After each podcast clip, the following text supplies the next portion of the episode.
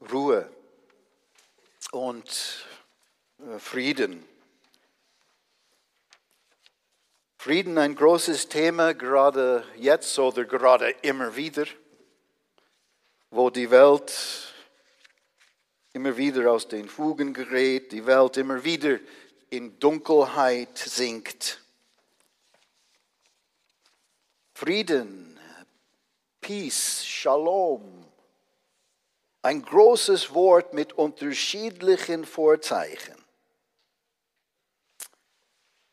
Bei der Geschichte, welches Bild hätten Sie gewählt? Hättet ihr gewählt?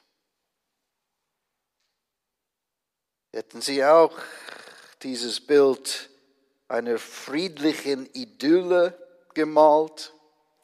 Solche Sehnsuchtsbilder haben wir vermutlich alle in uns. Oder hätten Sie ein Bild von einer friedlichen Koexistenz gemalt? Frieden, Shalom, ein Wort, das manche auch im Deutschen und in anderen Sprachen als Gruß benutzen. Aber was bedeutet das genau? Was bedeutet zum Beispiel Shalom genau? Wenn ein Mensch sagen kann, es geht mir gut, rundum gut an Leib und Seele und Geist, dann gibt es Shalom. Und nicht nur mir allein, sondern auch alle Lebewesen in der Nähe und in der Ferne, dann ist da Shalom. Und Shalom ist viel mehr als die Abwesenheit von Krieg oder auch nur die Abwesenheit von Streit.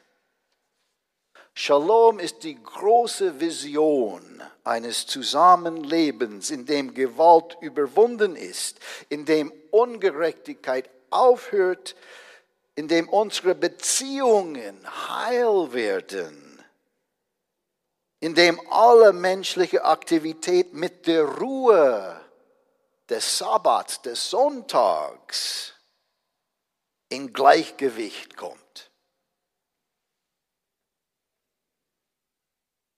Ruhe und Ruhen. Unsere Gesellschaft wird gern als ruhelos bezeichnet. Man muss immer erreichbar sein, immer in Bewegung sein. Und so verschwimmen die Grenzen zwischen Arbeit und Erholung. Viele Menschen fühlen sich erschöpft, ausgebrannt und trotzdem fällt es ihnen schwer, zur Ruhe zu kommen. Eine innere Unruhe scheint sie erfasst zu haben, als könnten sie etwas verpassen. Als sei es anderswo schöner. Als dürfe man nie innehalten. Und seltene Momente der Ruhe dienen dann nur noch der Erholung für den Alltag. Doch im Ruhen liegt auch selbst ein Zweck.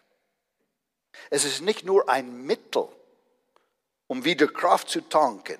Wer ruht, lässt die Spannungen seines bewegten Lebens hinter sich. Sorgen fallen ab oder rücken in eine ungewohnte Perspektive. Man ist nicht mehr vom Wesentlichen abgelenkt. Es ist möglich, das wirklich Wichtige vom nur scheinbar Bedeutenden zu unterscheiden. Und gerade deshalb kann es aber auch Angst machen, zur Ruhe zu kommen. Manches, was im Alltag verdrängt war, was aber zum Leben gehört, ihm eigentlich erst Sinn verleiht, rückt in der Ruhe neu ins Bewusstsein und verlangt Aufmerksamkeit. Und manchmal geschieht das im Schlaf, wenn man träumt oder auch kurz vor dem Aufwachen. Und ebenso kann man in ruhigen Momenten während des Tages seinen Gedanken verträumt nachhängen. Der Wirklichkeit werden dann Möglichkeiten an die Seite gestellt, konkrete Wünsche und Pläne oder der Traum von einer anderen Welt, Frieden, Heimat, Erlösung. Es gibt aber auch eine spannungsvolle Ruhe. Man spricht von der Ruhe vor dem Sturm. Wenn man ahnt, dass bald etwas Besonderes geschehen wird. Und währenddessen kann man sich sammeln, sich vorbereiten auf eine spätere Anspannung. So hoffentlich, dass man mitten im Sturm diese Ruhe auch bewahren kann. Menschliches Leben geschieht, wie Dio am besten weiß, als Schlagzeuger im Rhythmus. Im Rhythmus von Spannung und Entspannung. Von Ruhe und Bewegung. Von Sehnsucht nach einem anderen und der Ankunft dort, wo man schon längst ist. Nach Augustinus ist das Herz des Menschen unruhig, bis es in Gott Ruhe findet. In Frieden ruhen, ewige Ruhe. Bei Gott wünscht man ebenfalls den Toten. Und dieser Tag, der Sonntag, der Schabbat, steht, in, steht christlich in besonderer Weise im Zeichen der Hoffnung auf ein Ruhen in Gott, das nicht mehr im Zeichen von Unruhe und Beunruhigung, Beunruhigungen steht, wenn auch nur für einen Augenblick. Aber wie finden wir diese Ruhe? Wie finden wir Gottes Rhythmus? Im Hebräerbrief steht es so. Es ist also noch eine Sabbat, eine Sonntagsruhe vorhanden für das Volk Gottes. Wer in Gottes Heimat, in Gottes Ruhe hineinkommt, kann sich ebenso wie Gott selbst von den eigenen Taten ausruhen. Also bemühen wir uns, in jene Heimat hineinzukommen.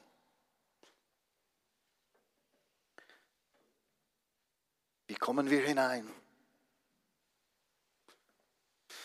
Wenn wir über Frieden und Ruhe sprechen und nachdenken, stellt sich uns als allererste Frage, was stimmt uns dann friedlich? Was stimmt uns selbst friedlich? Wie werde ich innerlich friedlich und ruhig? Der Engelsgesang am Weihnachten, Frieden auf Erden ist schon ein Hinweis. Musik. Musik kann friedlich stimmen. Vom Frieden singen, selbst musizieren oder Musik hören, die ruhig stimmt, die das Herz aufgehen und zur Ruhe kommen lässt. In einem Konzert, in einem Gottesdienst. Wenn wir Musik aus dem Radio hören, oder einfach selbst singen oder summen, da stellt sie sich oft ein, diese Erfahrung, dass Frieden ins Herz auch für nur einen Augenblick einzieht. Wo so gespielt oder gesungen wird, haben Unfriede und Unruhe, Streit und Streit wenig Chancen. Und ein Lied, ein Lied, das friedlich stimmt und versöhnt, ist jetzt über 75 Jahre alt. Wir sind immer noch im Januar am Anfang eines neuen Jahres und ich kann mir keinen Jahreswechsel vorstellen ohne die Worte dieses Liedes. Diese Worte stimmen friedlich und versöhnt, wenigstens für einen Moment. Auch wenn jemand krank ist und die Angehörigen in Sorge und auch beim Abschied von einem lieben Menschen. Oder wenn wir von einer Lebensphase, von einer Lebensphase in die nächste gehen. Und ich meine natürlich die berühmten und berührenden Worte von Dietrich Bonhoeffer. In der Zeit rund um Weihnachten 1944 entstanden von guten Mächten treu und still umgeben, behütet und getröstet wunderbar, so will ich diese Tage mit euch leben und mit euch gehen in ein neues Jahr. Noch will das Alte unsere Herzen quälen, noch drückt uns böser Tage schwere Last. Ach Gott, gib unseren aufgeschreckten Seelen das Heil, die Ruhe das Heil, das du uns für uns geschaffen hast. Und das Erstaunliche an diesem Gedicht ist, Bonhoeffer schreibt es im Gefängnis. Er selbst muss damit rechnen, dass er bald hingerichtet wird. Sein Bruder ist gefallen. Ein anderer Bruder und zwei Schwager sind ebenfalls in Haft. Seine Schwester, die mit einem jüdischen Mann verheiratet ist, ist ausgewandert. Eine wirklich schlimme Situation für seine ganze Familie. Und mit seiner Verlobten, mit seiner Verlobten Maria hat Dietrich Bonhoeffer nur sporadisch Kontakt, hauptsächlich über Briefe, und die werden zensiert. Und wie kann man da zur Ruhe kommen? Wie kann man Frieden finden, wenn die eigene Zukunft ungewiss und düster ist? Wenn die Lieben weit weg sind und in Gefahr? Bonhoeffer sucht und findet Frieden. Mitten im Krieg, mitten im Gefängnis, innere Frieden.